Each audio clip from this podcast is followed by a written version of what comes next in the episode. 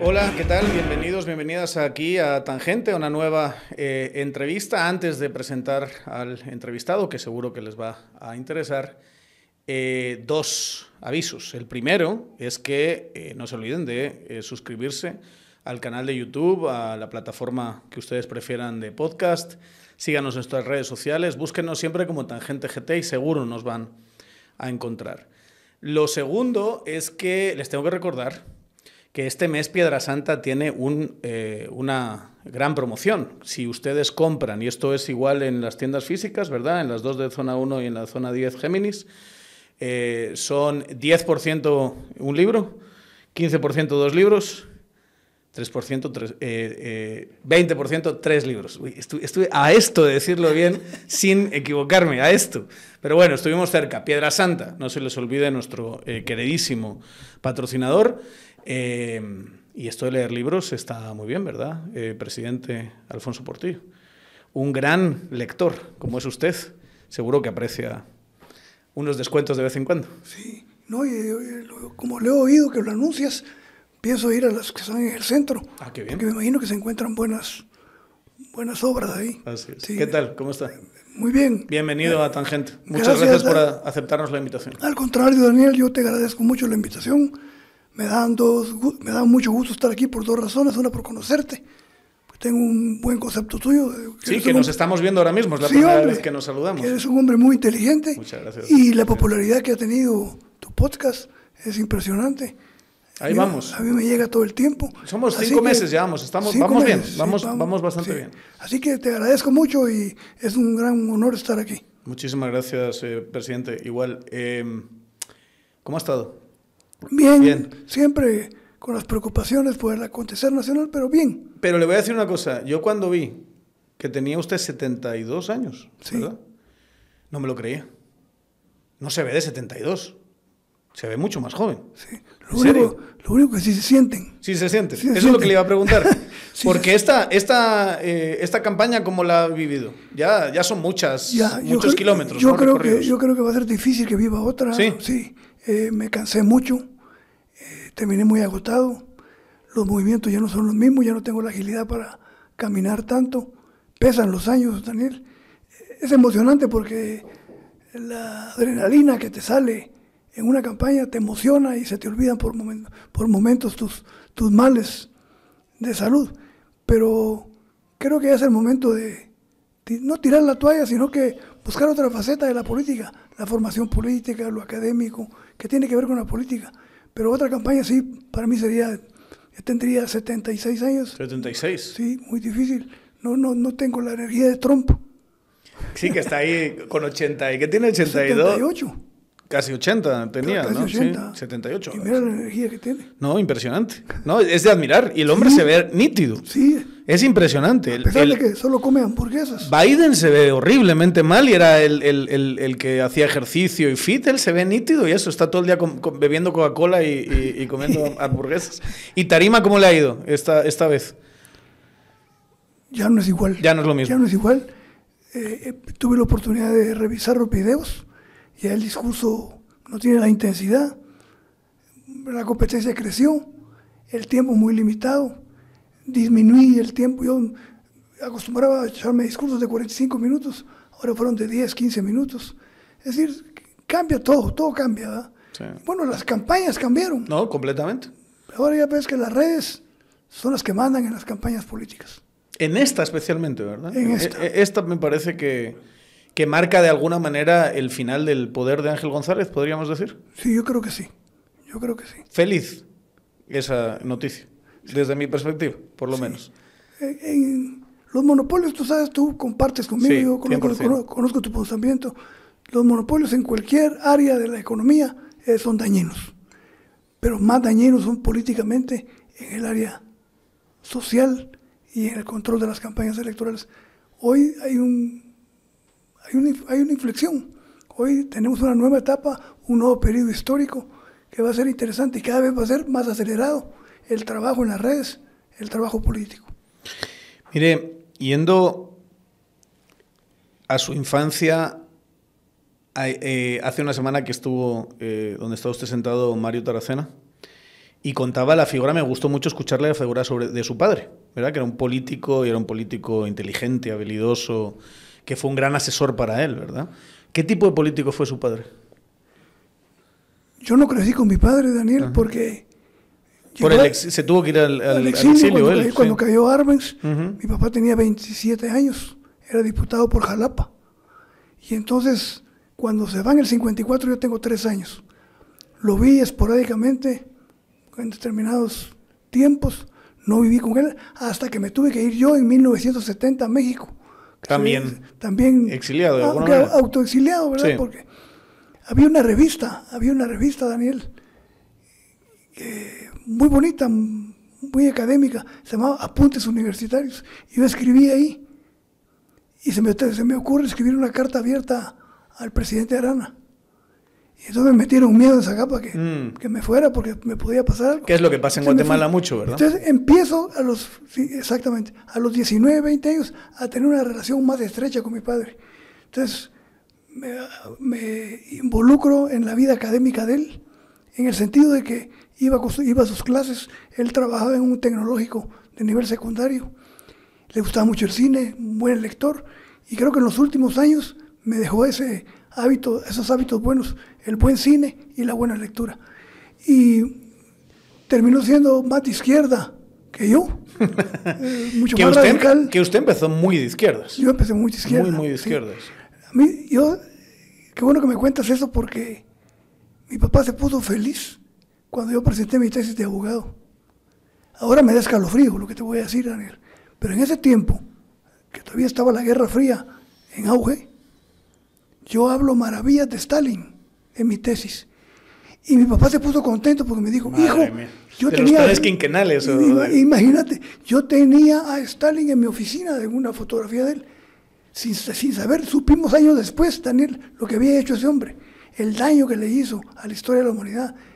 Que hizo daños incluso más catastróficos que los de Hitler.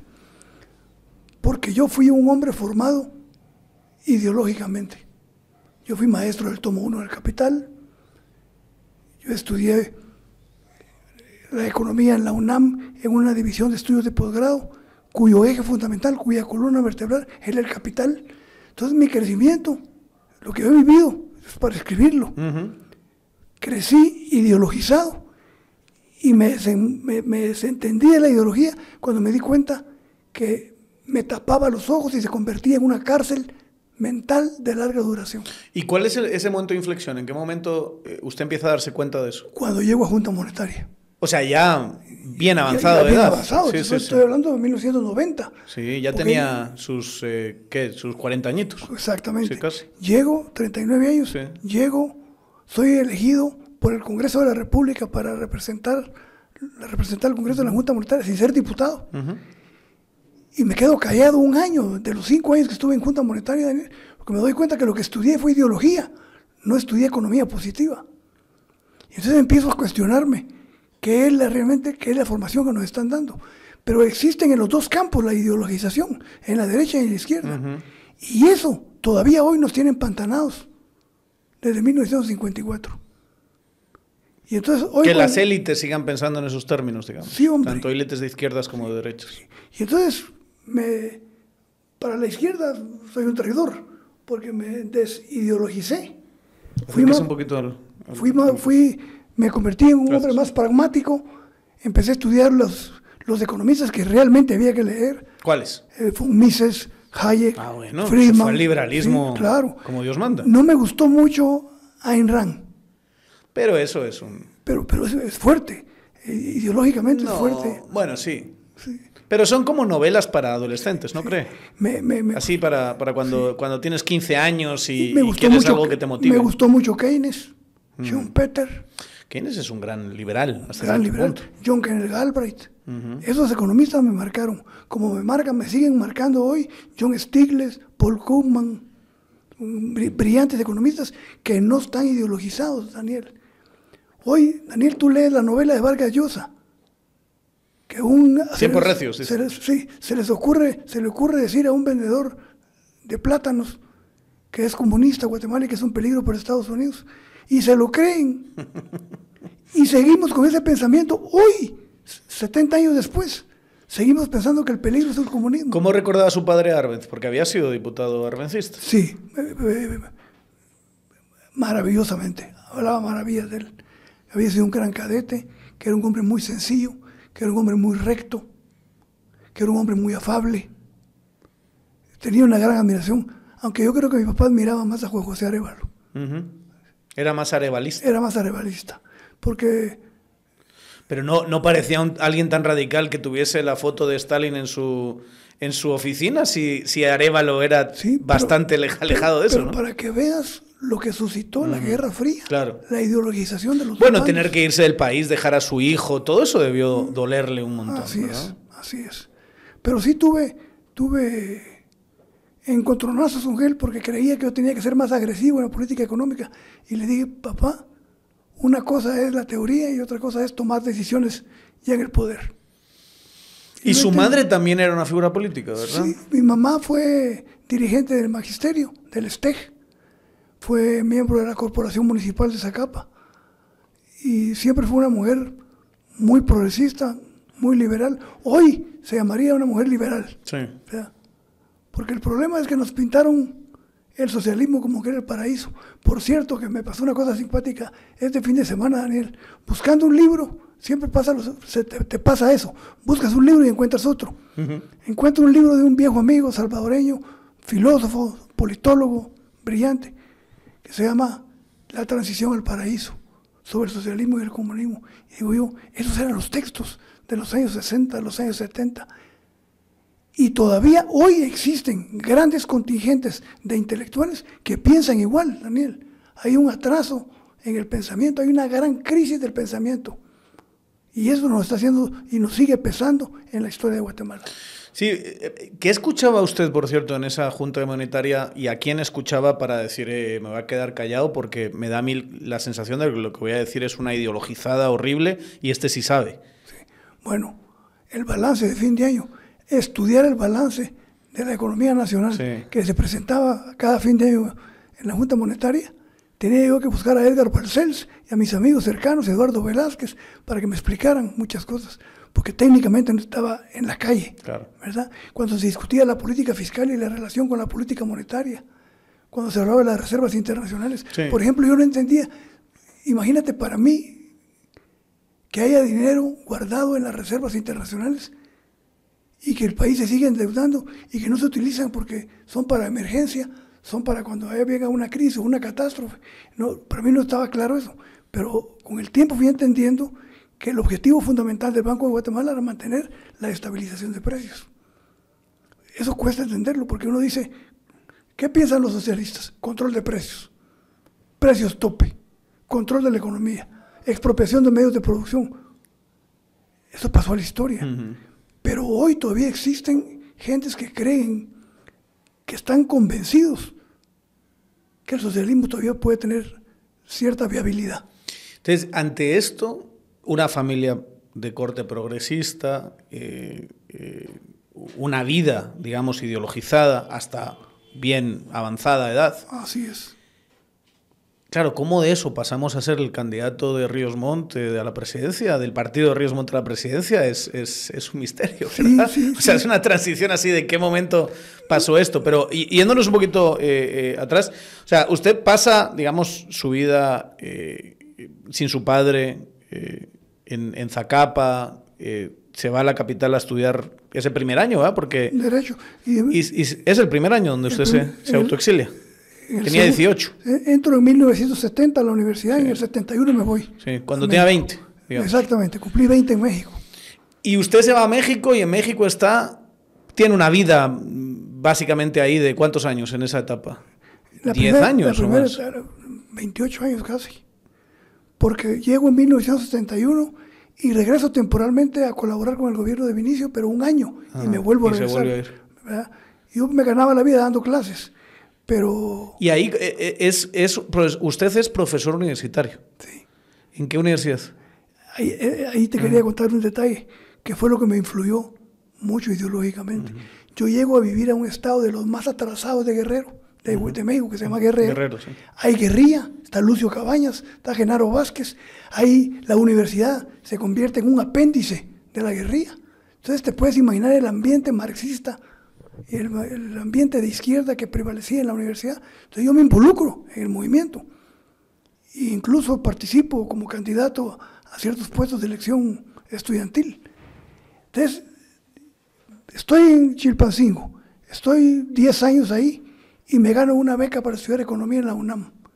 Y a la UNAM, donde llego, la columna vertebral es el capital, la economía marxista. Entonces yo tengo toda una formación de abogado, ideologizada.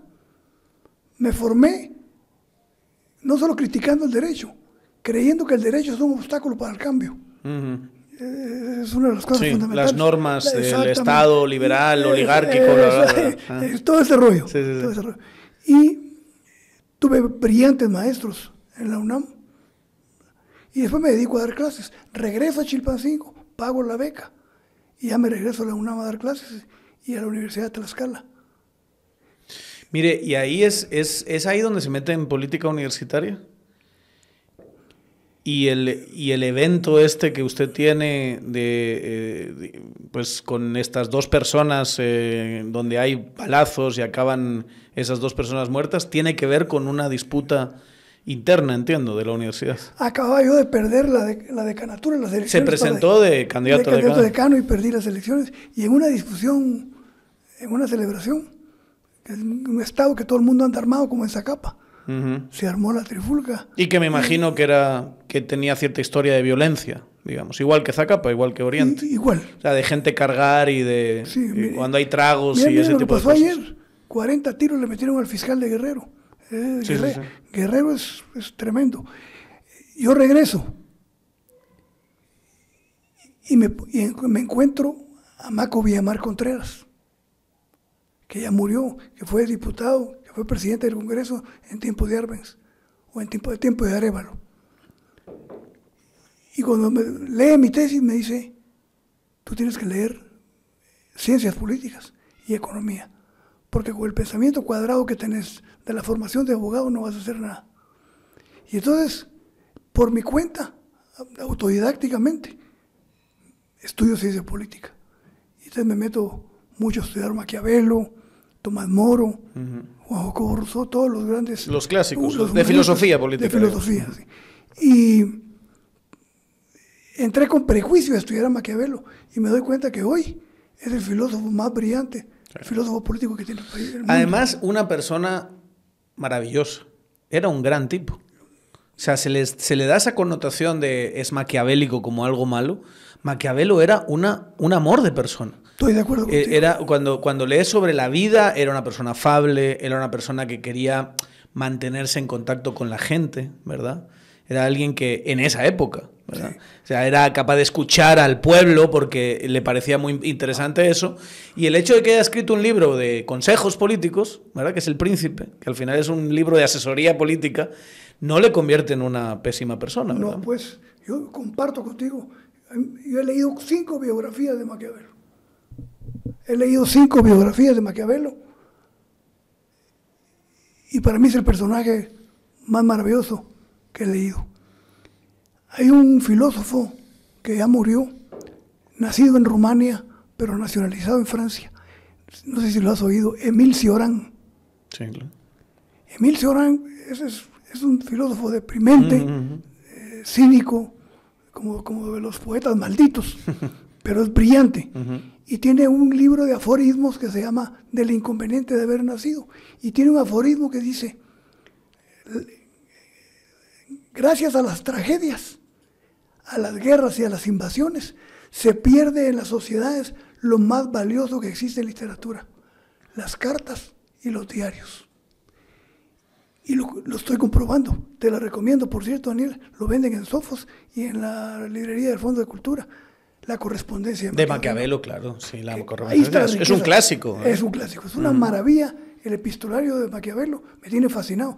Y compruebo lo que acabas de decir tú, un hombre afable, un hombre inteligente, un hombre, un hombre democrático. Sí, bueno, aplicado a su época, ¿verdad? correcto. Sí, sí. Un hombre que pensaba en el pueblo. Y que pensaba en qué significa gobernar.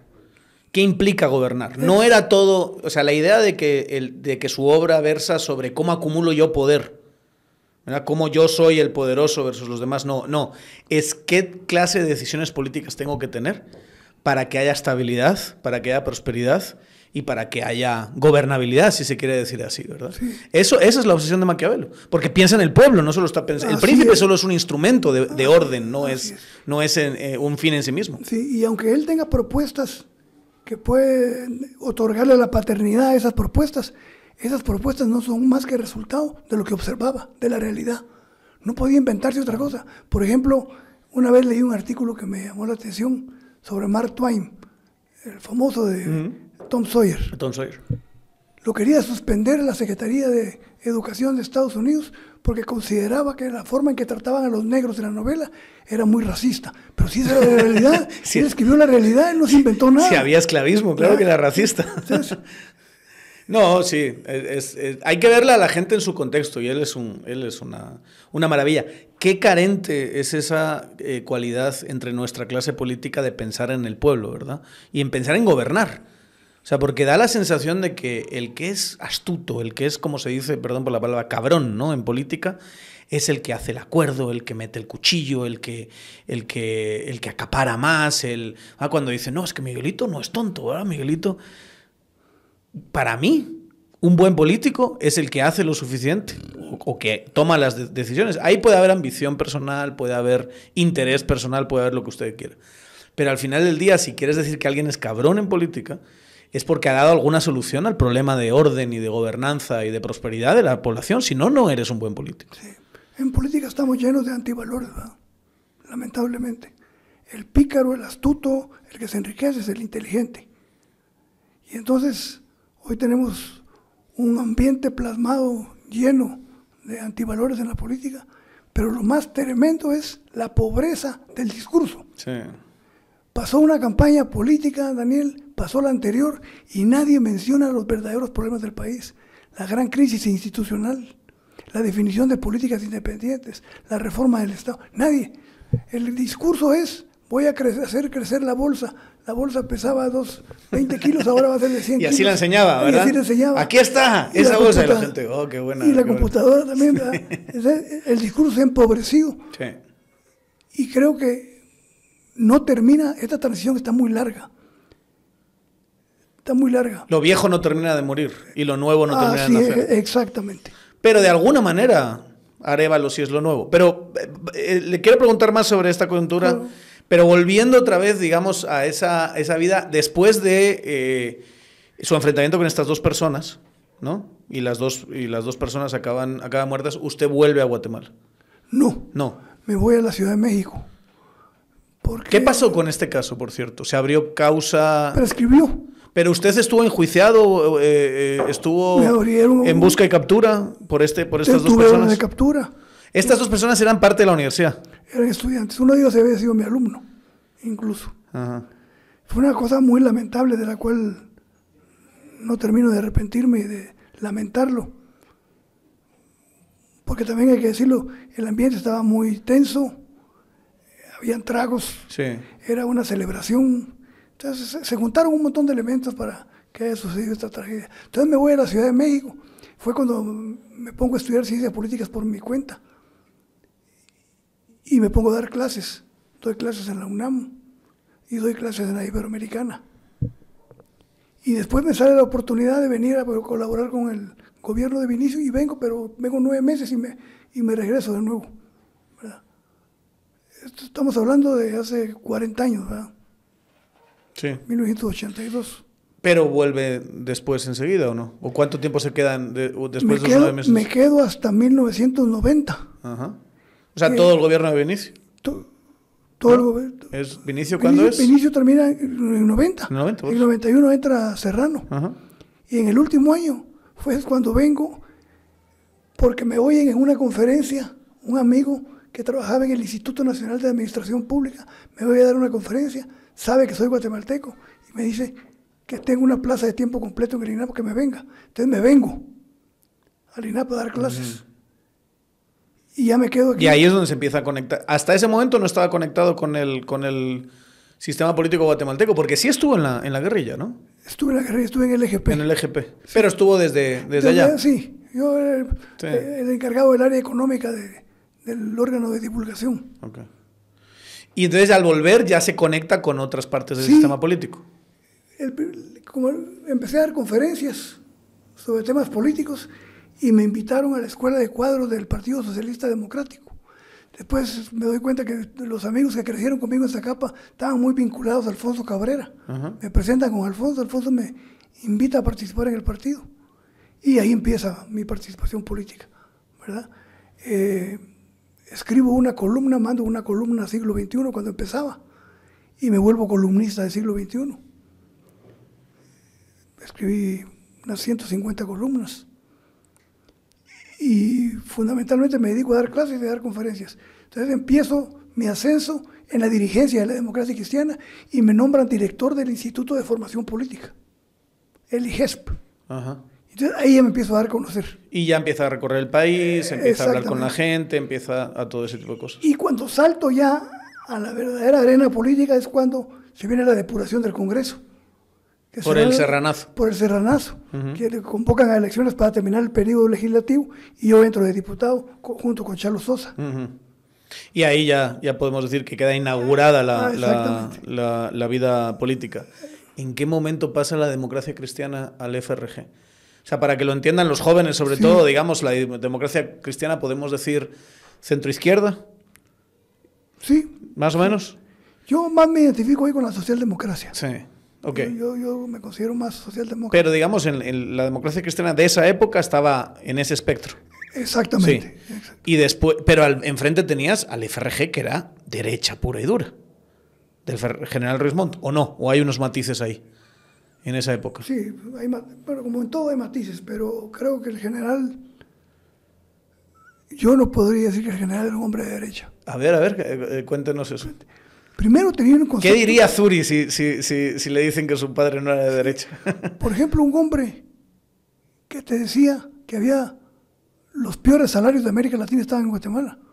No puede ser un hombre de derecha. Un hombre que diga que hay que fortalecer las finanzas, aunque no hay que crear nuevos impuestos, hay que fortalecer las finanzas, quitando exenciones, suspendiendo privilegios, suspendiendo exoneraciones. Es un pensamiento moderno, ¿verdad? Un hombre que piensa que el centro del debate nacional tiene que ser el Congreso, que el presidente no debe tener tanto poder. Es decir, hay características y están en los discursos de él que no lo podría considerar como un hombre de derecho. Yo creo que el general era un hombre liberal, creía mucho en la competencia. Se emocionó mucho cuando platicamos la primera vez de la ley de competencia. Y siempre criticaba, por ejemplo, que el sector privado tuviera un asiento y una, una silla en muchas juntas directivas de instituciones del Estado, porque eso le quitaba autonomía a las instituciones y al Estado. Entonces, yo, yo aprendí mucho de él. Pero y, el hecho de que fuese Ríos Montt, genocidio, de alguien que venía de la guerrilla y del marxismo como usted, no era anatema, no tuvo unos grupos alrededor suyo que dijeron, ¿cómo te vas a ir con él? No solo estuve alrededor que se retiraron, sino que tuve críticas muy fuertes de la derecha. Pero yo entendí, mira, yo iba a ser el candidato de la democracia cristiana. Porque había destacado en el Congreso pues como un orador, como un gran orador que es, ¿no? Y resulta que la dirigencia negocia, independientemente de mi persona, con otro candidato. Y de la noche a la mañana la democracia cristiana anuncia que Fernando Andrade Díaz Durán es el candidato. Entonces nosotros nos quedamos vestidos y alborotados. ¿Y, por qué se dio eso? O sea, ¿cuál, cuál fue el movimiento interno? ¿Había alguna facción contra de usted o era una cuestión de puras... Yo tengo, eh? yo tengo un gran respeto y una gran admiración por el, expresidente eso, pero creo que él fue el factor que evitó que yo fuera el candidato de la democracia cristiana. Entonces nos quedamos sin partido cuando faltaban meses para, para la convocatoria. Y para que los que no lo saben, al primero que buscamos, nos buscamos mutuamente, Álvaro Arzú y yo. Platicamos en su oficina, yo llevé siete diputados, éramos trece, pero solo siete estábamos en la posición de abandonar si había otra oportunidad. Y bueno, lo que son las cosas de la vida, lo que va a suceder, sucede. no pudo ofrecernos posiciones privilegiadas para los dirigentes departamentales de, que yo llevaba, con excepción a mí, que me ofrecía la tercera del Estado Nacional. Nos quedamos ahí, tuvimos una conversación, no fructificó, y nos vamos a hablar con Paco Reyes y el general. Y el general acepta todas las condiciones. Pero solo, me parece muy interesante eso. Álvaro Arzú, ¿qué le llamaba la atención de asociarse con Álvaro Arzú entonces? ¿Otro que era la, antípoda de usted? Sí, pero por lo menos no hablaba, no, no era parte de la vieja clase política. En ese momento. En ese momento representaba un nuevo aire en la política. Y, yo creía que había posibilidades. Quien, quien fue, jugó un papel muy importante para que yo me juntara con Álvaro Arzú fue don Fraterno Vila que le digo, Álvaro, hay un muchacho ahí que se llama Alfonso Portillo que lo he estado viendo. ¿Y usted tenía relación con Fraterno? ¿o No. Entonces. me buscó a través de un amigo común, Víctor Orantes, un transportista de la costa. Y ellos me conectaron con él, hablé con él después hablé con Arzú. Pero el general, creo que mucho más político, aceptó todas las posiciones. Pero no solo eso, sino que cuando termina la reunión me dice, mire comandante, así me decía él, prepárese, porque si no me inscriben de repente es el emergente. Imagínate la sorpresa para mí. Así está pensando, general, así estoy pensando. Eh, eh, tenía una mentalidad estratégica. Era o vio algo en usted que, iba, que era caudal político, ¿no? que, era, que eran votos. ¿verdad? Era... Y, y, trabajamos muy bien. Todos los proyectos que el Ejecutivo presentó no tuvo ninguno. Bueno, teníamos mayoría absoluta. Fíjate que algo que se olvida y dice, ¿por qué hay algunas cosas buenas se pudieron hacer tan fácilmente, entre comillas, en el Portillo. He sido el único gobierno que ha tenido mayoría oficial absoluta. Sí. De los 116 diputados teníamos 64. Entonces pudimos sacar, y el general entendió muy bien los acuerdos de paz. Todas las leyes derivadas de los acuerdos de paz, como las leyes de descentralización, tuvieron un camino muy fluido en el Congreso gracias al liderazgo de él. ¿Y habló alguna vez con él de, qué pasó en el conflicto? ¿Habló del tema del genocidio, de crímenes de lesa humanidad? ¿O ese tema no lo tocaban? Sí lo tocamos. ¿Y entonces? Te voy a contar algo que no he dicho. Primera vez que lo cuento. Le dije, general, usted ha sido un estoico. Siempre se burlaba de mí porque yo siempre le ponía ejemplos de Séneca. Usted es un estoico, ha aguantado la vara. ¿Es cierto lo que se dice, general? Mire, yo le podría decir sí o no. Pero eso no es importante. Lo importante son las decisiones que tomé. ¿Qué decisiones tomó, por ejemplo? Dar instrucciones a todas las Fuerzas Armadas que cualquier violación a los derechos humanos, cualquier desmán que, que ocurriera contra la población, era responsable el comandante de la jurisdicción donde estaba. Y lo tengo por escrito. ¿Y por qué no lo saca? Que daño a muchas personas. Primera vez que cuento esto. Entonces no lo va a sacar. No. Yo tengo las órdenes de mando por escrito, responsabilizando a cada comandante de lo que pase en su ¿Será que él sabía lo que estaba pasando? Él sabía que estaban haciendo Es muy probable. Pero no lo detuvo. es muy probable. Entonces, la, entonces el peso es no haberlo detenido. Sí. El peso de la historia caerá en eso, ¿no? Cuando ya se revise mejor de lo que hemos hecho hasta ahora. ¿Qué pasó ahí? Y no sé si vamos a conocer sus documentos. Ya. Pero el, sus testimonios ya quedó, ya quedó grabado. Ya, es algo, ya es algo ahí. Lo digo porque si, si hay una visión donde se, se, habla de él como alguien que no, no necesariamente él dirigió todo, sino que tenía estos grupos que estaban, eh, estaban eh, desbocados y que él no los paró. Y después, hasta cierto punto, todo el tema del genocidio fue negarlo, ¿verdad? Y fue también, yo diría que fue además negarla en, en, algunos momentos, negar la dignidad de las víctimas que estaban, que estaban hablando de su experiencia y de lo que había pasado, creo yo. Sí, mira Daniel, uno no puede hablar por alguien que no sabe que está en su corazón ni en su mente. Es decir, no puedes meter las manos al fuego. Pero a veces te entran dudas cuando conoces a una persona y te preguntas si es capaz de hacer tal cosa. Para mí es imposible creer que el general, con la sensibilidad que le veía yo cuando veía las grandes desigualdades y las grandes injusticias, que fuera capaz de dar una orden de una masacre, por ejemplo. Pero no sabemos. Yo no puedo asegurar nada. porque esa historia no se ha escrito. Lo que tenemos son las versiones de los dos bandos. Pues tenemos las versiones de las víctimas y tenemos el trabajo forense también, tenemos muchas cosas. Lo que le unía de verdad a él era la parte antioligárquica, ah, ¿verdad? O sea, eso, eso es... Eso nos amarró. Y eso no... Y ahí es donde no se soltaron, digamos, eh, y donde usted aguanta una primera candidatura que pierde contra Arzú por poquito, hay que decir, ¿verdad? Y hay algunas dudas, ¿no? Sobre... hay como unas dudas sobre ese proceso electoral, eh, eh, apagones y cosas así. Pero em, luego ya arrasan en la siguiente. O sea, ya, ya esos son bastantes años ya dentro del, mismo eh, proyecto político. Son que estuvo con él ocho o nueve años, ¿no? Sí. Hay una cosa que también muy pocas veces he dicho, pero, sale a colación por la pregunta que me has hecho. Yo no era el candidato, en la segunda oportunidad, yo ya no era el candidato de la FRG. Era el candidato de la única persona que dirigía, el general Ríos Montt. Todos los demás no. Todos los demás no, con excepción de Paco Reyes. Pero el que... Porque usted se lleva al FRG a cuánta gente. Yo me acuerdo perfectamente de entrevistar hace ocho años ya a Zuri Ríos y cada vez que hablábamos le hacía preguntas sobre el gobierno del FRG y decía, esos son los portillistas. Sí. ¿Quiénes eran los portillistas? Yo jalé mucha gente de la izquierda, ¿verdad? Jalé a Edgar Gutiérrez para la inteligencia, ¿verdad? Weyman, que era un hombre muy moderno, muy liberal, Gabriel Orellana, que eran del partido, pero que yo los escogí para mi parte de mi gabinete. Yo tuve un conflicto, pero antes de contarte el conflicto, quien me impuso la segunda vez como candidato fue el general. Quienes eran el mayor obstáculo para que yo fuera el candidato del FRG era Suri y Doña Tere. Ellos tenían a Francisco Bianchi como candidato. Pero el general dijo, el candidato es Alfonso Portillo con él vamos a ganar y ahí están los números. Entonces,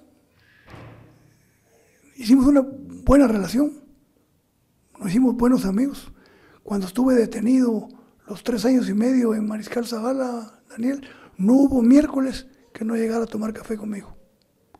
Es un hombre que tiene mucho el sentido de la responsabilidad, de la solidaridad y de la, de la amistad. O sea, nunca hubo un distanciamiento entre ustedes, eh, sí, una ruptura o cuando... Por nombramientos.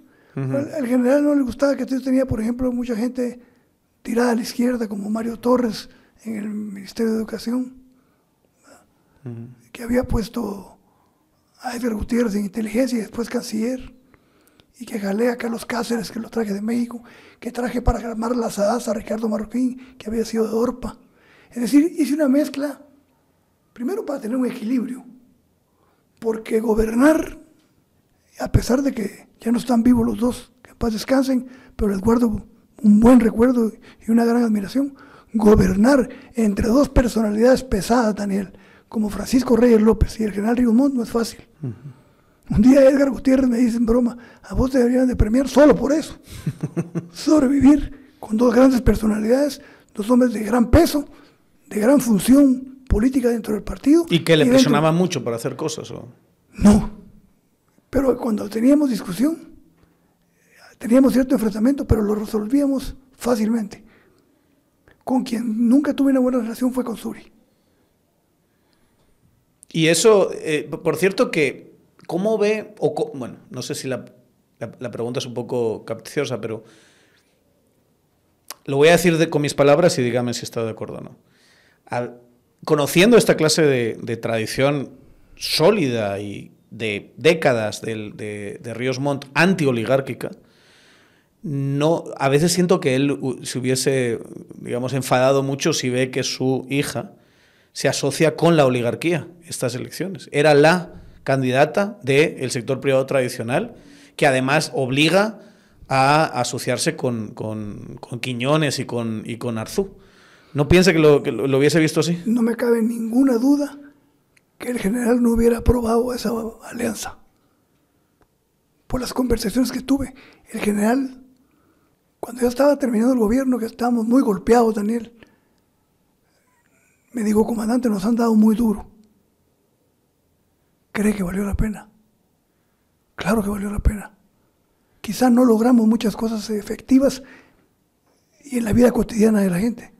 Probablemente no cumplimos con todos nuestros planes, pero sentamos un presidente general. Demostramos que sí puede haber un gobierno que diseñe, formule y ejecute política independiente de los factores de poder. Me gusta eso, me dijo. Me gusta eso. Eso pensé yo toda la vida, pero no lo podía decir como usted me lo dijo. Ese es un precedente. Por eso tengo esperanzas en Bernardo. Porque si él busca alianzas correctas, se quita un poco el prurito de que no hay que contaminarse, porque estamos en la política de Guatemala. Creo que puede ser un gobierno que acelere la transición y que permita implementar una política independiente, que es en esencia el fondo del asunto. O sea, eh, eh, el Estado de Guatemala está diseñado tradicionalmente de una manera, quizá culpa de los españoles, vamos a decirlo así, ¿verdad? Culpa del diseño colonial. Y eso hay que sacudirse ese control, digamos. Mira, Daniel, tú eres un hombre culto. De todo lo que yo he leído, si yo pudiera volver a tener la oportunidad de estudiar, estudiaría historia económica. Porque tuve cursos de historia económica y por mi lado he estudiado historiadores económicos como Brodel, como Eric Hobsbawm. En toda la historia de la humanidad, por eso vivimos con una gran mentira, Daniel. Sin el Estado, el capitalismo no hubiera tenido el desarrollo, y tú lo sabes, que tiene. Eh, Ese es uno de los grandes problemas de los libertarios, que no entienden que el eh, Estado y mercado se construyen a la vez. Acabo de leer un artículo en El País donde dice, mi ley, que no mienta, adora al Estado. Y Fernand Brodel, en unas conferencias que dio en Estados Unidos, que es un historiador francés, dijo, el mercado solo triunfa cuando se identifica con el Estado. Es más, cuando es el Estado. El Estado, todos los economistas clásicos lo han demostrado. Es la gran fuerza avasalladora capaz de hacer grandes proyectos a nivel nacional en todos los países. Yo tenía, un, yo tenía un profesor de historia que decía, vamos a ver, estos son los británicos, así te lo, voy a resumir. Ellos llegan, meten el cañonazo en la, en la, en la, playa, digamos, en la de la isla, se asientan, hacen un fuerte matan unos cuantos y después se ponen a comerciar. Pero sin eso no, no hay forma de comerciar. no, llegan, no llegan así como usted que quiere y yo que quiero. Dice, no, cañonazo, fuerte, muertes y luego creamos mercado. Y así ha sido. Ah, así, ha sido. El mercado internacional es eso. No es más que eso, es una construcción estatal. Y antes de seguir con la entrevista, les recordamos eh, que si quieren eh, cuidar su, su hígado y si quieren cuidar de su salud a largo plazo y evitar ciertas molestias a corto plazo, lo mejor que pueden hacer es tomarse una pastillita de Party Smart eh, justo antes o al comenzar pues la bebida de, su par de vinitos que, se pueden tomar eh, eh, mientras escuchan esta entrevista o mientras leen un libro o mientras hablan con amigos. Eh, saben que Party Smart lo encuentran en farmacias, lo encuentran en supermercados, en Super 24. Eh, con una pastillita que se tomen al día siguiente no van a tener las molestias de eh, la goma, no van a tener las molestias que a uno le producen incluso cuando no ha bebido demasiado, porque estamos cuidando nuestro hígado, está procesándose mejor el alcohol, estamos, estamos hidratándonos mejor y más y es una gran recomendación que les traemos y además pues agradecemos a Party Smart por el apoyo a este programa. Y no se trata de destruir el Estado ni, ni de independizar totalmente el Estado, pero buscar un poco de equilibrio, porque la cosa está muy desequilibrada. Resulta que el Estado, que debería de responsabilizarse del bienestar de toda la población, sirve a un grupo poderoso económicamente. ¿No cree que eso ha cambiado un poquito? El hecho de que, digamos, el sector, el sector privado al que usted se enfrenta, que en gran medida esa es la historia de, su gobierno, ¿no? Es un enfrentamiento con el sector privado tradicional. Em, ya, no es, ya no es lo que era. Ya no tiene el poder que tenía en su Estoy de acuerdo. O sea, en 20 años ha perdido mucho poder.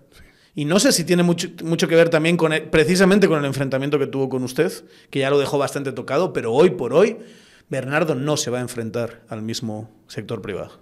Sí, fue un esporádicamente nos encontramos en la Embajada de Estados Unidos y le dije eso. Busca aliados con los empresarios modernos. Hay empresarios modernos que, no, que piensan distinto a los de las instituciones oficiales. Y por ejemplo me encontré con, quien fuimos adversarios, todo el gobierno, y yo siento... ¿Con quién? Me, pueden criticar de lo que voy a decir, pero creo que hay autenticidad en Dionisio. Ok se encontró con Dionisio, hay una foto ahí que, se ve que se están saludando. Y, me, me, agradó porque me dijo, Alfonso, envejecimos y no logramos nada. Sí, le dije, pasamos peleando mucho tiempo. Tal vez los últimos años nos dan la oportunidad de hacer algo. Te tomo la palabra, me dijo. Y yo creo... Se ve quedando con él, se ve quedando con Dionisio a tomar un café y a hablar de ciertas cosas. Que, que, nos, íbamos a hablar, luego, luego a llamar. Porque yo creo que el país está para hablar. Sí. ¿Verdad? Más ustedes dos, que eran así como los, los, los archienemigos hasta hace muy poco. ¿eh? He visto algunas, algunas, eh, eh, algunas entrevistas de ustedes hace nada, un par de años, y todavía le estaba tirando a Dionisio. Esto, esto que nos acaba de decir es un gran cambio. Es un gran cambio. Pero le voy a decir una cosa, ¿no cree que además hay que abrazar la idea de que sector privado, por muy tradicional que sea, y por muy enfrentados que algunos estemos, me incluyo, eh, a una parte de ese sector, no sé si enfrentados, o sea, por lo menos que nos hemos dado entre nosotros y que quizá no tengamos la mejor opinión los unos de los otros, para ponerlo así en contexto. Por lo menos defendió la democracia. Y eso sí, algo, algo como para decir, bueno, mucha, mínimo somos demócratas todos. Ahora pongámonos a hablar. Estoy de acuerdo contigo. Fíjate que me comprometo a mandártelo, el link. Eh, hace 40 años la revista Nexos, que es una de las revistas mexicanas más prestigiosas de América Latina, junto, junto con libres, eh, Letras Libres, tiene un concurso, no sé si todavía, todavía lo hace, cada año hacía un concurso para premiar el mejor ensayo. Y un tipo, que ahora es un gran intelectual en México, empezaba hace 40 años, Jorge Javier Romero, escribió un artículo, un ensayo que sacó el primer lugar y no se me olvidó nunca, yo te lo voy a mandar, se llama La política del mañana dice cosas tan interesantes, Daniel, pero dice una que me imagino que está en la idea de gente como Dionisio y gente empresaria moderna que tiene otra visión, y es que ya empezaron a darse cuenta que pueden ganar más con un sistema democrático que, con un sistema autoritario. Pues que es evidente. El, eh, a la misma noción, hay un tipo, yo no utilizaba la palabra oligarquía hace unos años, pero me recomendaron un libro maravilloso de un tipo que se llama Winters, que se llama Oligarquía, tampoco tiene mucha historia. Léaselo, es un libro maravilloso. Y ahí ya utiliza la palabra oligarquía como una categoría bien definida que me parece que es muy útil. Y a partir de entonces yo empiezo a utilizar la palabra oligarquía y dice algo fascinante en ese sentido. El Estado de Derecho, el régimen de Estado de Derecho de democracias modernas es el que mejor le viene a la oligarquía. Porque la ah, oligarquía... Correcto, me gusta. La oligarquía, en, en época medieval, por ejemplo, tenía que contratar un, ejército para defender su riqueza. Porque lo que dice es la agenda fundamental de la oligarquía como poder es defensa de la propiedad. Eso es, ni más ni menos. Y obviamente en defensa de la propiedad incluye muchísimas cosas, ¿no?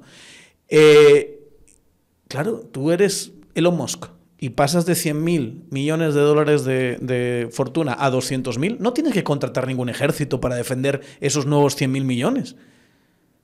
Los metes al banco y ahí están. Y ahí te lo, te lo protege el sistema. Entonces, realmente la oligarquía de este país ganaría muchísimo con un país más moderno, más democrático, más fuerte. Ah, ellos llaman democracia a otra cosa distinta, ¿verdad? No al régimen. Estamos hablando del régimen de privilegios que muchos de ellos tienen. Pero acabarían ganando más. Claro, claro. Y hay otro problema que no estaba en el mapa, Daniel. La competencia del narcotráfico. Sí. Ese es un factor tremendo para, para el mundo. Para Europa es un problema, para América Latina es un problema y para los Estados Unidos es un problema. Compitiendo con los mismos élites económicas, compitiendo en la economía moderna, definiendo la política pública, enriqueciéndose y lavando recursos a través de la política pública. La política pública está supeditada a ellos y eso solo lo puede resolver o, mitigar, pues no resolver. Porque acuérdate que lo que tiene demanda la gente se inventa cómo crean la oferta. Pero puede mitigarlo un verdadero Estado de Derecho, una verdadera democracia. Totalmente de acuerdo. Ahora bien, sus detractores dirían que el gobierno del FRG y su gobierno tuvieron mucho que ver con la entrada de mafias en, el Estado.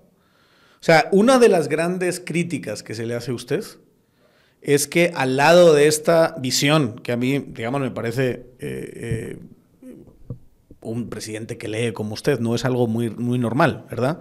Es una visión sofisticada. Pero al lado de eso, muchos de los actores que después se acaban convirtiendo en actores que cooptan el sistema entran en su gobierno. Y en muchos casos entran gracias a usted. Sí. Mira, una vez me hicieron una pregunta, sin mencionar nombres. Una vez me hicieron una pregunta. Entre sus arrepentimientos, ¿cuál es el más importante? Ese, que metí gente vinculada al crimen organizado. Indiscutiblemente. No, no lo tengo por qué negar. si algún día se tiene que hablar con la verdad y con nombres, hay que decirlo. Díganlos. Pero, pero... No va a decirlos. No, Díganlos no. Pero, pero te digo una cosa. El narcotráfico no tenía la dimensión que hoy tiene. Ni estaba tan introducido en el... Es que hoy está en todo. Daniel, hoy está en la universidad. ¿Cómo te explicas Sí, no, claro. Está en el rector actual. Impresionante. Entonces, hoy ese peligro es un peligro para todos nosotros. Que deberíamos de pensar en eso, podemos unirnos, en buscar una solución.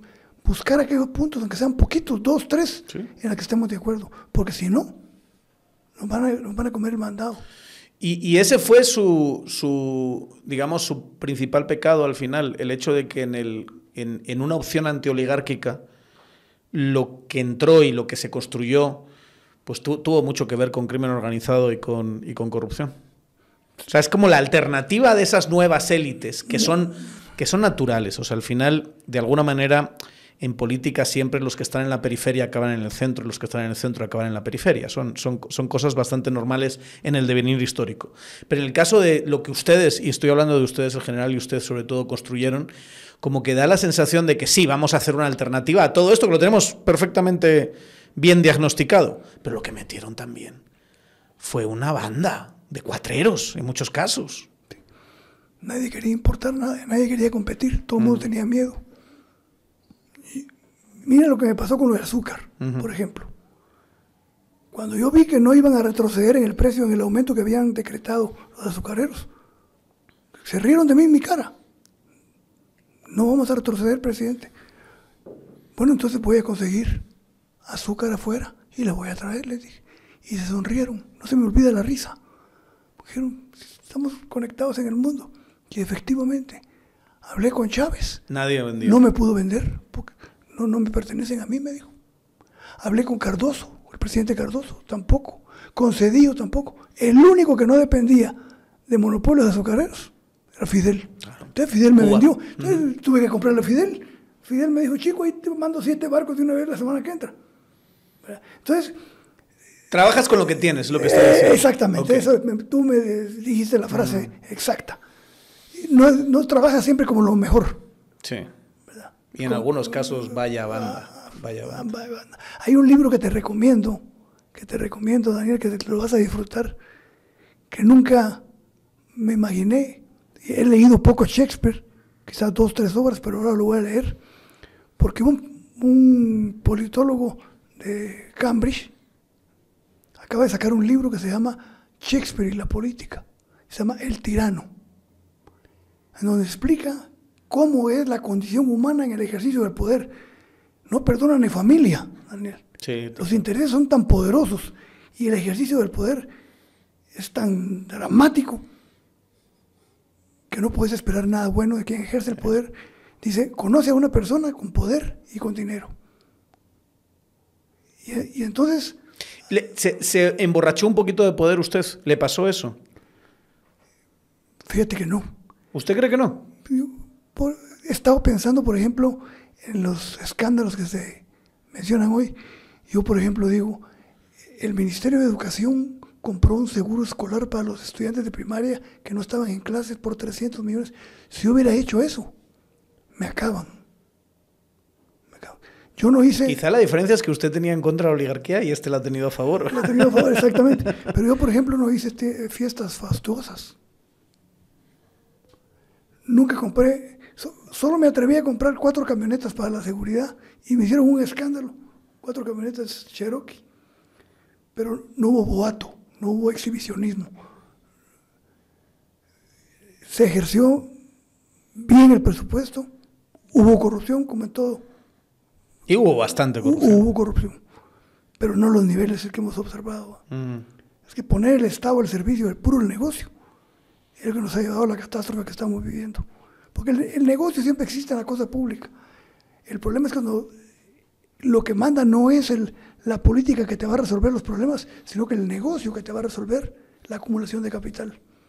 Entonces, yo salí de la presidencia, yo traigo seguridad porque, por, lo menos para que manejen, pero cuando deciste que yo he sido el único presidente que no paraba el tráfico cuando la comitiva iba para Palacio.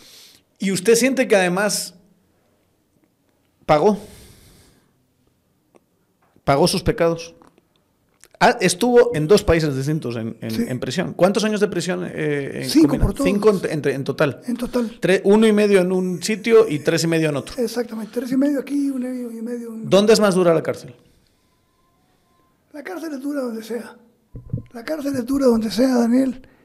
Pero es indiscutible que la ventaja que tenía aquí es que tenía mucha visita. Tenía bueno, si, si el, cada miércoles se tomaba un café con, el general. Con el general ¿Quién más le iba a ver así asiduamente? Muchos amigos, muchos exministros, muchos exoficiales y amigos de la infancia. Su amistad también con los Valdés País fue reflejada en ese fantástico eh, serie de tres artículos de nuestro querido Arnoldo Galvez, Galvez. ¿verdad? El Círculo Rojo. El Círculo Rojo, ¿no? Pero ese, claro, ese ambiente que tenía era un ambiente de, de hablar y de, y de, cuates y luego llegaba gente y conversación y, libros y, todo eso. Teníamos un círculo de estudio y, discutíamos las lecturas y todo. Lo que no sabías tú es que compartí de los tres años y medio, un año y medio con Yamatei. Sí, sí, sí señor, tiene razón. Estuve con él. Él, y le iba a ver Miguelito a la cárcel, no, me no nos diga que no. sí, le iba a ver, ¿Sí? le iba a ver a la cárcel. Ah, pues no me acuerdo. Lo que sí me acuerdo es que él, él era parte. No estaba tan metido. Todos los demás perdimos nuestro estatus éramos un número, Daniel. Éramos, hicimos una amistad, hice una amistad con todos, con la gente del ejército que cayó, con la gente de la policía. Todavía mantengo relación con ellos. Él era parte. Él siempre se consideró superior o con ciertas ínfulas de jefe. No convivía con nosotros. Ahí noté una personalidad yo creo que él está pasando lo que has oído tú hablar del síndrome de borderline. Borderline. al, borde del límite. Sí, sí, sí, que se pierde la realidad. Yo creo que él perdió la realidad. Que, que, le pasaba mucho a los emperadores romanos, que creían que estaba a la par de él. Y una persona con muchos complejos, ¿verdad? Eh, Indiscutiblemente. Muy, como que muy golpeada durante mucho tiempo, muy, muy, muy despreciada por mucha gente y de repente le das poder y el poder que ha tenido y se vuelve esto que estamos viendo. ¿no? Sí, terrible, terrible, sobre todo el daño para el país. Pero entiende su ejercicio después de conocerle un año y medio, entiende la clase de presidente que ha sido. Digamos, le encaja o todavía se sorprende de lo. No, ya no me sorprende nada. Lo que sí me sorprendió al principio es que nunca me imaginé la ausencia total de sensibilidad, Daniel. Daniel, no tienen una obra de qué presumir. Y es el gobierno que más ha dispuesto de recursos. O la, una política, ¿verdad? O una no hay, política. No hay como una gran política todavía. Eh, Otto Pérez tenía la desnutrición con unos resultados quizá cuestionables, pero por lo menos tenía ese caballito de batalla, la seguridad. la, de ustedes fue descentralización. Eh, eh, como que llevamos dos gobiernos que no hay una gran política que los, que los marque, ¿verdad? No hay. al margen de la, captura y cooptación del Estado. Esa sí la hizo bien. Yo, sin embargo, comparto contigo que hemos avanzado poquito. se, ve, se ven nubarrones, pero creo que vamos a salir. A veces me entran temores y me entran dudas, pero creo que vamos a salir. El país necesita salir. Sí. Esta crisis, digamos, el golpe se ve un poco flojo, políticamente hablando. Sí, no, no hay condiciones. Si tuviera el apoyo del ejército ya lo hubiera dado. pero, creo que el ejército se ha mantenido su institucionalidad correctamente. Aquí vino eh, eh, Bernardo, y el, que es un gran conocedor del ejército, ¿verdad? gran conocedor. Tiene una gran obra alrededor del ejército de Guatemala. Y lo que dice es que ese, el ejército ya no es, no es la clase de, de, instrumento político que fue antes, ¿verdad? En esa época de golpes de Estado y, demás. Es un ejército institucional, para bien y para mal. Estoy, yo estoy de acuerdo, vi la entrevista. Sí. La, entonces, la experiencia por afinidad que más le gustó fue la de, la de Guatemala. Yo se lo digo, lo digo en estos términos, porque le he escuchado decir mucho que la cárcel a usted le ayudó hasta cierto punto. Que los cinco años pues fueron años que usted ve de alguna manera, ya con el tiempo, de una forma positiva. Sí. Te afecta psicológicamente, Daniel. Y al principio me puedo imaginar que esa primera noche es durísima. Sí, no, hombre. Imagínate que cuando llego a Estados Unidos me mandan en solitario por cuidar mi seguridad al área donde están los terroristas. Que están en aislamiento, eso. Y no sabes si es de día o de noche, con la luz prendida las 24 horas. Son momentos duros, pero creo que hasta los momentos duros hay que sacarles provecho. Por ejemplo, releí algunos libros y leí otros nuevos. Aproximadamente leí unos 209 libros en los cinco años.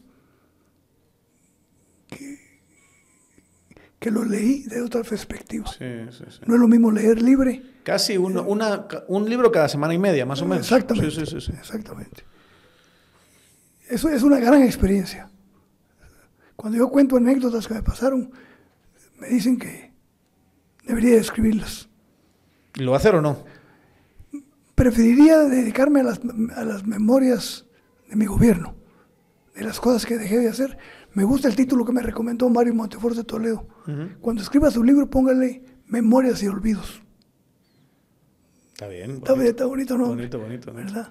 Pero ¿sabe qué puede hacer? Puede agarrar a alguien un escritor, digamos, eh, habilidoso y, grabadora, pura grabadora. Y va contando, contando, Eso lo contando que me y, y, la persona le puede hacer, le puede poner. Porque escribir es una labor complicada, dura. Enfrentarse a esa página en blanco es muy complejo. y a veces uno no tiene ni las ganas ni la inspiración. Pero usted es un gran hablador digamos. Y lo digo en el, mejor de los sentidos, digamos, es un gran conversador. Entonces ahí podría sacar un montón de cosas. Pero no se quede solo en su gobierno, eh, amplíelo. Que sean unas memorias generales, ¿por qué no? Incluyendo lo que te conté de México. Claro, por ejemplo. Toda la historia de México, toda la historia. La historia política posterior también. Usted ha tenido capital político a partir de 2011, al menos. Yo es la primera elección que vi en este país. Siempre Portillo, Alfonso Portillo, ha sido una presencia en, en las distintas elecciones. ¿O no? Sí. Y ahí también hay un aprendizaje, ahí también hay algo que contar. Te voy, a tomar la idea. Mire, le escuché decir que usted quería, hace cuatro años, en una entrevista que, vi este fin de semana, decía usted que le gustaría ser ministro de Economía. ¿Verdad? Porque sabría exactamente qué, hacer en esta línea de eh, eh, una economía sin privilegios. Si usted, yo me imagino que ya no quiere ser ministro de Economía o, no, ¿verdad? No, y además no hay posibilidad. Va, pero si usted tuviese que asesorar a Bernardo Arevalo y su relación no solo con empresarios en particular, sino con el sistema económico, ¿cuáles son las cosas que hay que hacer para eh, no tener una economía de privilegios? Primero, hay que revisar todas las concesiones que ha otorgado el Ministerio de Economía. Hay que revisar todas las decisiones y los acuerdos ministeriales que tienen que ver con el comercio exterior. Tiene que aprobarse y tiene que lucharse mucho en el Congreso para que salga la ley de competencia. Con una Solo una cosa antes, en las concesiones se refiere en acuerdos gubernativos, eh, ministeriales, ese tipo de cosas, que ahí hay letra pequeña que favorece a unos intereses y no a otros, y que muchas veces ni nos enteramos, ¿verdad? Te voy a poner un ejemplo reciente no tiene ni dos meses. El Ministerio de Economía saca tres acuerdos ministeriales mediante el cual se va a autorizar la importación de 20 mil millones de libras de granos básicos. Frijol, maíz y arroz. ¿Por qué? ¿Por qué? Ahora te lo explicas. Si abandonaron el campo. Si no produjo suficientes granos del campo porque lo abandonó la política del Estado. El Ministerio de Agricultura se ha convertido en una caricatura. Entonces es criminal, Daniel, que destruyan una institución que puede y que tiene obligación de apoyar el campo para que haya garantías de la soberanía alimentaria y por el otro se haga negocio. Esos son los negocios que hay que revisar. Eso es lo que hay que revisar. Solo ver ¿A quién benefician todos los acuerdos ministeriales que han salido del Ministerio de Economía? Todos los ministros de Economía han sido del CACIF.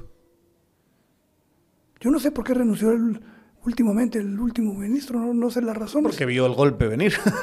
sí, porque él y el de energía se fueron, ¿verdad? Sí, claro. Entonces, no hay que crear nuevas cosas, Daniel. Hay que quitar las que estorban el crecimiento y el desarrollo económico. Digamos, ahí yo creo que la gente no es consciente del nivel de microregulación que favorece ciertos, a ciertos intereses, ¿verdad? O sea, cómo hay algunas, algunas eh, regulaciones así de permisos, de que nadie las ve, nadie las discute, pero que están ahí y que son muy orientadas a defender privilegios muy específicos. Estoy completamente de acuerdo contigo. Esa es la mm. esencia. Entonces se necesita, pero para entonces necesitas un ministro de Economía independiente del sector económico y que no se enfrente con ellos, que lo negocie. Eh, esa sería su recomendación, Arevalo, que no eh, que elija a alguien, no que se pelee directamente con el sector eh, eh, privado tradicional, sino que simplemente revise sus privilegios. Pero que sí sea autónomo, que no sea de ellos. Porque he escuchado tantas veces estas últimas semanas de que tiene que irse a, la zona 4 a preguntar quién puede ser ministro de Economía, que, que si me diesen un quetzal por cada vez que lo he escuchado, tendría ahí como para comprar un, un, par de, de, tickets para el cine o algo así. ¿Usted no recomienda eso? No. Yo, yo hubiera podido hacer cosas más importantes si no entro en ese enfrentamiento con el sector privado. Me desgastó, perdí tiempo y dejé de hacer políticas importantes. Pero si usted va a quitar privilegios, a lo mejor esa es la esencia del, enfrentamiento. pero se puede hablar. por ejemplo, yo te pongo dos ejemplos. Un sector duro de la economía, los cementeros. Y yo traje cemento de México. Me puse de acuerdo con ellos. Me senté con ellos en casa presidencial y dije, ¿en qué les afecta para que yo traiga cemento más barato de México? Bueno, indiscutiblemente que la competencia no deja de afectar, presidente, me dijeron, pero solo le pedimos una cosa, a cambio de que autorice, de que estemos de acuerdo en que se importe cemento mexicano. ¿Cuál es?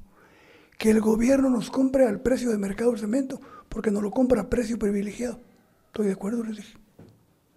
y una cosa compensó la otra. Ahí está, llegamos a un acuerdo. La cerveza brava tenía seis años queriendo entrar. Yo me senté una vez con uno de los representantes de, la, de los castillos y dije, les afecta, dele presidente, no nos afecta. Y no les ha afectado, no ha podido competir la cervecería brasileña con la, con la, con la eficiencia de la de aquí. Se pueden buscar acuerdos. Pero ley de competencia sí les afectaría bastante. Sí. Pero se reconvierten. Mira, uno... pero, toda la esencia de la conversación es que no han querido reconvertirse. Han siempre defendido estos privilegios. Pero, tienen que ceder. Tienen que entender por el bien de todos. Porque si no se van a ir profundizando las desigualdades y va a ser peor. Y la gente subestima a la población, pero cuando la población decide salir a las calles, sale Daniel, sale y es incontrolable. ¿Qué es lo que tenemos que hacer aquí? Hacer el esfuerzo, todos, por evitar la confrontación. Una confrontación nos haría gran daño. Y los que más pierden son los que más tienen. Pero yo sé que es difícil. En la historia económica mundial siempre encontrás grupos económicos protegiendo sus intereses a partir de la utilización del Estado. Aunque en, este, en, este, en esta eh, obra que le digo de este hombre Jeffrey Winters, se ponen ejemplos de oligarquías que han ayudado a construir Estado eh, de Derecho y otras oligarquías que han defendido sus muy cortos intereses y que han hecho daño al país, que tiene mucho que ver con esta obra que también le he escuchado citar, que es la de por qué, por qué fracasan las naciones, ¿verdad? que es un poquito así, élite extractiva, élite eh, inclusiva. Eso es. Eso es. O sea, que aquí lo que tenemos que hacer es que esta élite extractiva se convierta en élite exclusiva, e inclusiva eh, por fin, ¿verdad? Que bien que han tardado. Y si no, mira la historia del mercantilismo en Europa, en Inglaterra sobre todo. El Estado utilizando la política para que crezcan sus empresas. Eso tiene que modificarse. Hay un libro que es un armatroste. Yo no lo he leído todo, pero he leído los capítulos más importantes de Thomas Piketty, El Estado en el siglo XXI. Ahí habla de cómo se ha venido concentrando el ingreso siempre en un sector cada vez más pequeño y que eso no puede tener.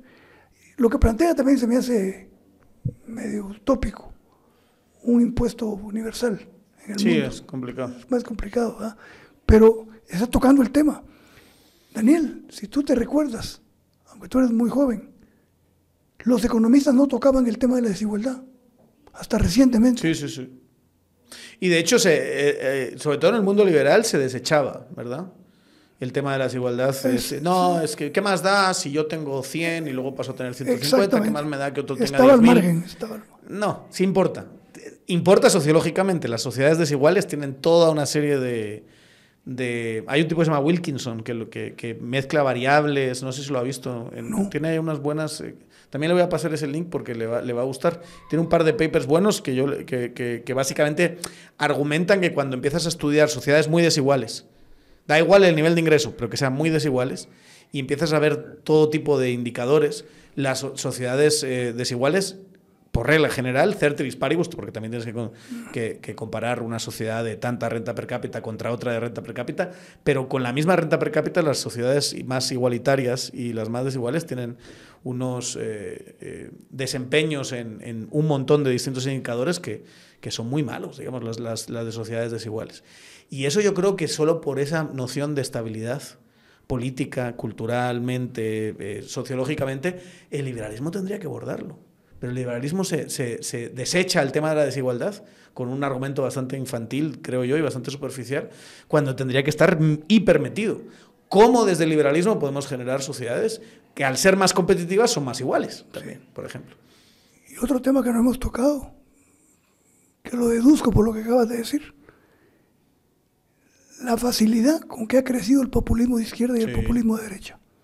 Con frases hechas, superficiales, falsas y son los que están copando la escena política.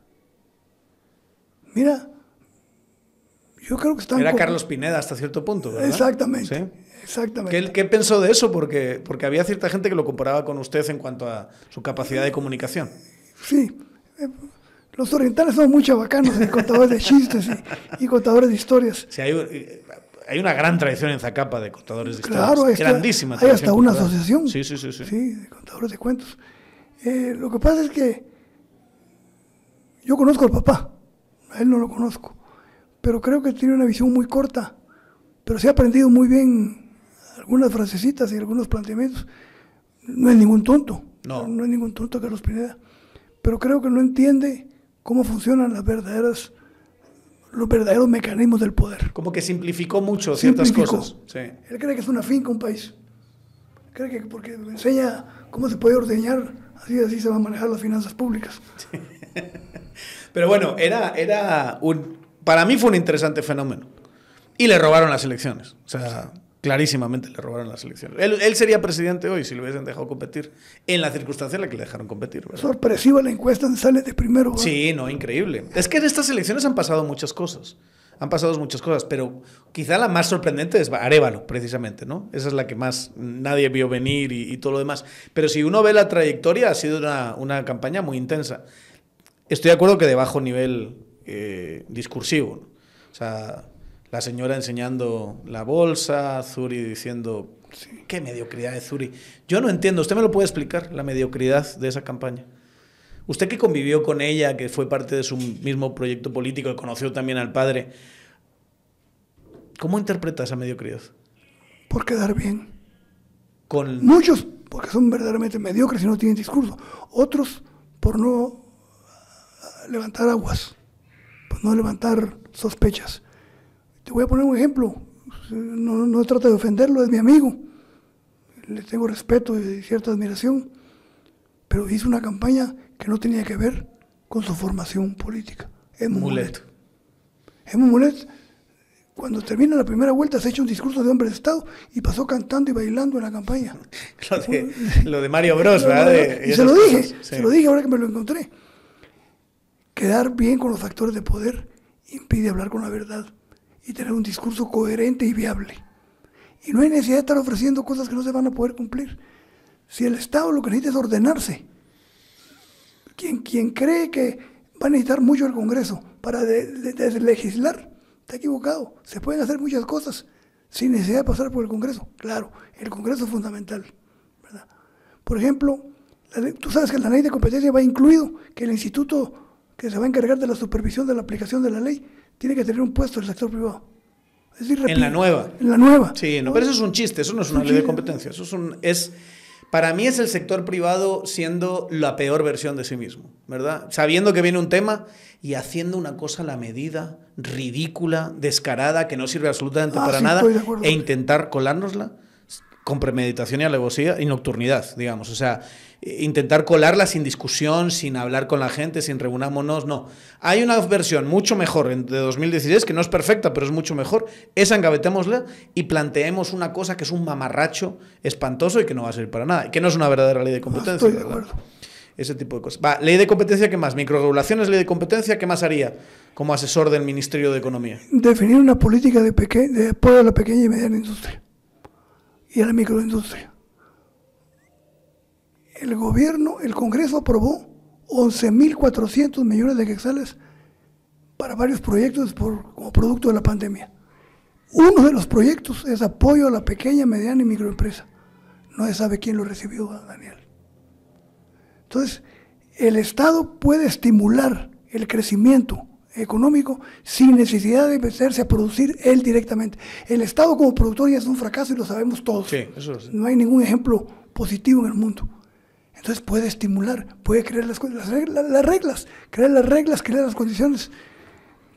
El Ministerio de Economía puede ser tan importante como el Ministerio de Agricultura. Y el Ministerio de Agricultura, en vez de, imagínate un Ministerio de Agricultura repartiendo alimentos, cuando debería estar estimulando la producción agrícola en el país, la, potencialidad. La productividad. La productividad. ¿Eso es? Eso es, eso es. ¿Y qué es lo que ha pasado? Abandonado completamente. Entonces, tiene que poner gente preparada técnicamente. Y una cosa que ojalá nos escuche Bernardo. Un amigo me lo acaba de escribir. Lo primero que tiene que hacer Bernardo es calmar a los mareados. A los que creen que van a... Los que se subieron al ladrillo y están así... Y que, que están haciendo la revolución. Sí. Eso es muy peligroso. Sí. no, no haces la revolución con un 11.8% en primera vuelta. Eso no es hacer la revolución. Se os pasaron con muy poquito margen a, segunda vuelta. Pero como ya viste que extremistas y acelerados hay en todos lados, él es muy mesurado. Es muy mesurado, es inteligente, conoce bien la historia del país. Espero que le vaya bien. Hay que, yo creo que todos tenemos que apoyarlo en lo que podamos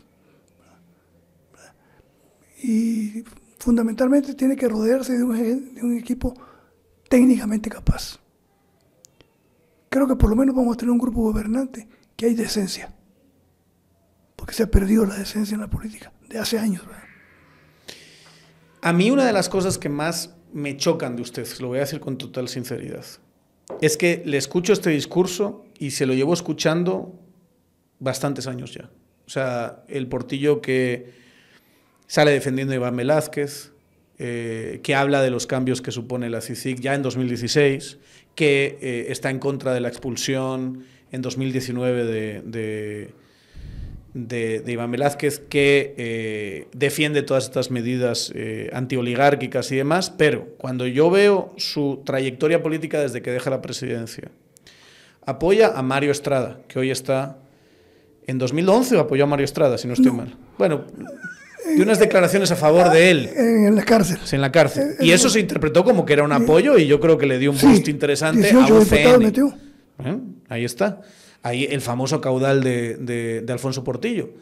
Se va con todos, Felipao, en 2015. ¿Sí o no? Sí. Y meten, ellos meten 15, creo que metieron en ese momento. En gran medida a usted le debemos a, Patricia Sandoval. Un fenómeno, el fenómeno Patricia Sandoval eh, eh, es en gran medida usted es el creador de, ese, de esa asumo, figura asumo Totalmente la responsabilidad. Después, en 2019, con Reyes Lee, que votó con este gobierno 100%, con bien.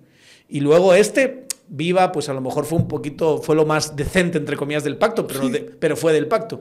Como que cuando usted va a buscar sus, sus asociaciones políticas cada cuatro años, el presidente nos, nos, mete, nos ayuda a meter a unos descarados. Asumo mi culpa y asumo mi responsabilidad.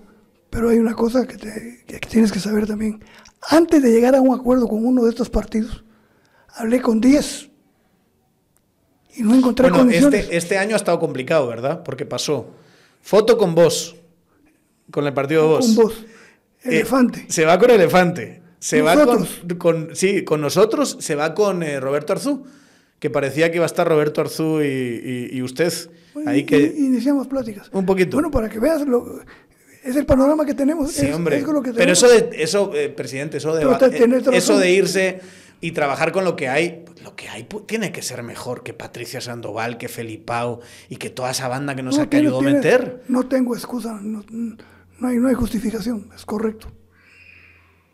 Tengo que asumir mi responsabilidad. ¿Y cómo vamos a asumir la responsabilidad? Si, si lo hemos hecho desde en las últimas cuatro elecciones, con, uno que está en la cárcel por narcotráfico, Felipao que debería de estar en la cárcel por un montón de cosas, con ¿cómo, ¿qué va a cambiar para la siguiente, presidente? Imagínate tú que comparto lo que dices de Viva. Es un proyecto decente. Medio. Sí, sí, porque... Votó con el pacto bastante, pero sí se desvinculó un año antes. Sí, y es un buen hombre el dirigente, Armando Castillo no es un hombre perfecto. Pero en el panorama político es muy difícil tomar decisiones, sobre todo cuando no tienes tu propio proyecto. Depender de otro proyecto es la mayor debilidad para un político en Guatemala. Pregunta entonces eh, obligatoria, ¿por qué Portillo no ha hecho su propio proyecto político? Si lleva usted hablando desde hace 8 o 10 años más de formación política, de jóvenes, de decencia en la política. Es como que cada cuatro años va, busca, se asocia con gente con la que después rompe relaciones casi automáticamente, pero que los ayuda a entrar. ¿Por qué Portillo no se ha dedicado a hacer su propio partido político, su propio movimiento? Yo creo que es todavía tarde para eso. Pero, por ejemplo, volviendo al tema, ahorita te contesto eso. Ahorita metí 11 diputados, o metimos el trabajo de equipo, 11 diputados. ¿Con bien? Casi solo usted, 8. De los 11 diputados. El anterior, 15, y ah, así. Pero acuérdate que dice Picteto, hay cosas que podemos controlar y cosas que no podemos controlar. ¿Quién iba a controlar a los 11 diputados? Nadie. A los 15 días ya estaban haciendo un video con Sandra, sé que apoyaba a Sandra. 9, de los 11. Pues ahí Solo y Ese es mi punto. Ese es mi punto exactamente. Pero a donde voltees a ver vas a encontrar en la misma condición humana. Necesitamos crear una nueva cultura política y tiene que ser a partir de las instituciones políticas y no tenemos. ¿Y qué va a hacer Alfonso Portillo para ayudar a hacer esa verdadera cultura política? Mira, yo estaba, yo creo que ya lo decidí, ya tomé la decisión de que me voy a dedicar todo este año que viene a trabajar con equipos de profesionales a dar conferencias sobre el tema político, Estado de Derecho, democracia. Y crear una escuela de formación. Creo que eso es lo que me corresponde hacer. Participar ya activamente en una campaña, creo que ya pasó mi tiempo. Yo tengo que dejar, hoy los jóvenes, la participación de los jóvenes es impresionante. Yo, no me acuerdo de los números, pero los vi, Daniel. El porcentaje de jóvenes de las universidades que votaron por Bernardo. es impresionante. Todos. Ahí sí, arrasada total. Ahí está la esperanza. Pero no se reeligieron 95 diputados, pero los que quedaron no son garantía de nada. Entonces hay mucho trabajo por hacer. Sí, me gustaría concentrarme en una cosa fundamental que creo que es lo más importante que se puede hacer en el momento actual en Guatemala, Daniel, la reforma política. Si no cambiamos esta ley electoral y de partidos políticos, no tendremos un sistema competitivo, abierto, transparente, eficiente, que permita tener un Congreso que valga la pena en que se debatan los problemas nacionales. La madre de las reformas es la reforma política. A eso sí me gustaría. Y creo que no hay condiciones en el Congreso, porque es como que hicieran un harakiri. Porque hay que cambiar, hay que quitar estados nacionales, hay que crear los distritos pequeños, hay que verlo el financiamiento, hay que quitarle muchas funciones al Tribunal Supremo Electoral que hace de todo. Hay que separar funciones. Hay que separar de decisión política administrativa, ¿verdad? Exactamente. en eso me gustaría concentrarme en los últimos años. Bueno, todavía le quedan, hombre. Tiene 72. La, todavía le quedan muchos años, ¿o no? Ojalá. ¿Qué consejo le daría a Bernardo Arevalo? Si tuviese que darle uno, aparte de lo que ya ha dicho de la parte económica, ¿qué consejo le daría? Te va a dar risa, pero por simple que parezca, tiene importancia. Cuando se reúna con todos los actores políticos, que se reúna en las oficinas de Casa Presidencial. Me lo recomendaron a mí cuando era presidente y no lo hice. No lo haga fuera. No ir al lugar donde está el poder. Exacto. Y yo sí lo hice. De, que el poder llegue a uno. Y cuando o sea, que los otros poderes llegan a uno. Y cuando yo hice eso, un empresario se atrevió a sacarme un cartelón con todo el gabinete, el diagrama del, del gabinete, calificándome con caritas feas, caritas bravas y caritas bonitas, mi gabinete. no le creo. Por haber ido. No, hombre. Por haber ido a sus oficinas. O sea, va, tiene que decirme el nombre. Juan Luis Bosch. Juan Luis Bosch le puso un, PowerPoint. No, una, sábana, una hoja de dedos que se dan vuelta. Grandes que están y había puesto y dibujado caritas. Fueron los primeros emojis. Estaba el diagrama del gobierno, decía gobernación, carita triste.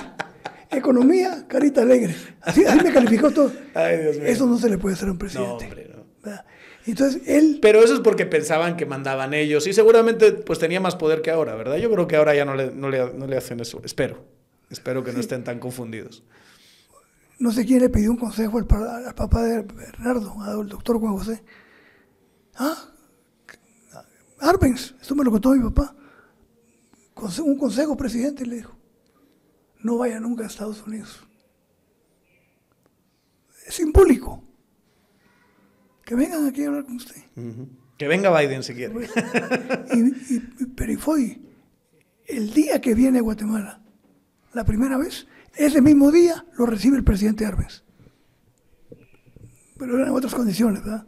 era, era el imperio. A lo que me refiero es que las formas también son. Sí, sí, sí, ¿verdad?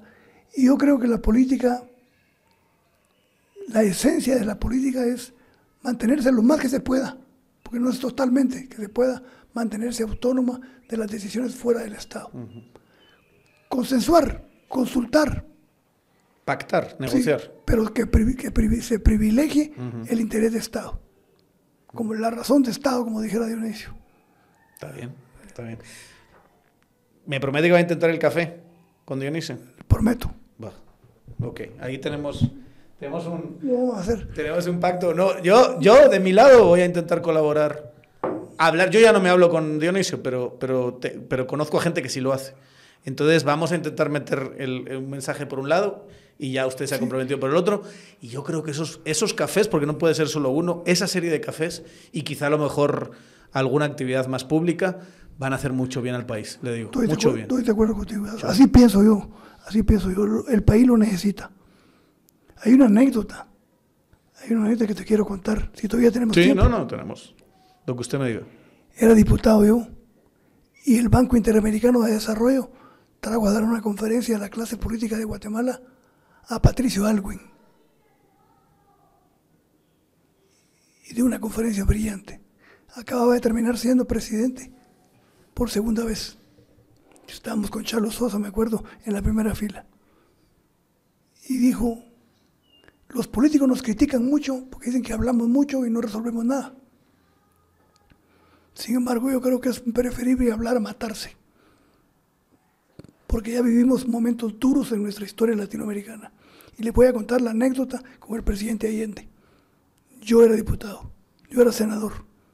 Eduardo Frey era senador el Congreso aprobaba un decreto y se mandaba para su promulgación al presidente de la República y ahí venía el veto de regreso. El presidente mandaba un proyecto de ley para que lo aprobáramos y ahí iba de regreso rechazado. Así estuvimos tres años. Hasta que llegó un hombre y dijo, no, esta ingobernabilidad no es sostenible. Váyanse a, jugar ping-pong a otro lado. Y llegó Pinochet. Porque no tuvimos la capacidad de hablar y en la Internacional Socialista que convocó Olof Palme en Suecia. Ahí nos encontramos comunistas, radicales, socialistas, socialdemócratas, todos los que nos fuimos al exilio. Y alguien propone tomarnos un café. Por eso cuento la anécdota. Tomarnos un café en el lobby del hotel. ¿Y para qué? Dijo el de la izquierda radical. ¿Qué tenemos que hablar? Sí hay que hablarle a Eduardo Frei. Porque tenemos una cosa en común en la que todos estamos de acuerdo. ¿Cuál? No queremos que Pinochet continúe. Trabajemos sobre eso. Se creó la convergencia de partidos por la democracia. Y mira cómo está Chile. Con problemas. Ahí está la constituyente que quiso hacer un país nuevo en seis meses. Que es un error que no puede cometer Semilla, ¿verdad? Que con una minoría se crean que aquí ahora todos somos progres y vamos a hablar de ellos y ellas y... Y, termina Patricia Arwen diciéndonos, nos unimos todos los partidos, desde la democracia cristiana hasta la izquierda radical. Y le ganamos por un punto a Pinochet, todos juntos. Miren la popularidad que tenía. Hay que ser realista lo sacamos. Y el segundo resultado positivo, fui presidente de nuevo. Miren qué importante es hablar. Hay que hablar y hay que... Y esa es una cultura que nos falta a nosotros. Sí, bastante. Ah, porque el, artículo que te voy a mandar de la política del mañana, de Jorge Javier Romero, tiene una frase que dice, tiene una, un, como atavismo la política que ve al adversario como enemigo a eliminar y no, que, y no como alguien que nos puede sustituir. Esa es la mentalidad que nos falta. Ahora no queremos aceptar los resultados, no queremos, no queremos aceptar el triunfo. ¿Por qué? Porque es difícil ser demócrata. Hasta los demócratas más exaltados en la historia de América Latina. Tienen tentaciones autoritarias. Son autoritarios cuando ejercen el poder. Lo primero que quieren es controlar todas las instituciones. Mm. Eso hace falta. Cuesta, cuesta ser demócrata. Cuesta ser demócrata. Esa es una gran frase. Cuesta ser demócrata. Muchas gracias por haber venido. Espero que no sea la última y que podamos hablar y, a lo mejor aquí, ¿por qué no juntamos a otras personas? Que no solo estemos ustedes y yo, sino que a lo mejor de repente invitamos a Dionisio y tenemos una conversación. sería brutal, yo lo acepto. Eh, en, un territorio neutral. Está bien. y, se, trata de, no se trata de discutir ni de entrar en debate. Se trata de reconocer nuestros errores, de hablar de nuestros aciertos, pero sobre todo de hablar de lo que podemos hacer juntos porque compartimos este territorio, compartimos este país. Y aquí estamos y no nos vamos a ir. Ah, exactamente, estoy de acuerdo. Muchas gracias. No, un gran gusto, muy agradable plática y un gran gusto conocerte. No, un, buen gusto también. Hacía ya muchos años y nunca habíamos coincidido y qué bueno que, que nos empecemos a hablar también. Así, exactamente. Muchas gracias, Daniel. Bueno, y ustedes, espero que hayan disfrutado eh, esta interesante plática. Ya saben, denle suscribir a nuestras cuentas de YouTube, a, la plataforma de, Spotify o la que ustedes consideran para el podcast, si lo quieren escuchar en audio, en el carro. Y síganos en nuestras redes sociales. Nos vemos en siguientes programas de Tangente.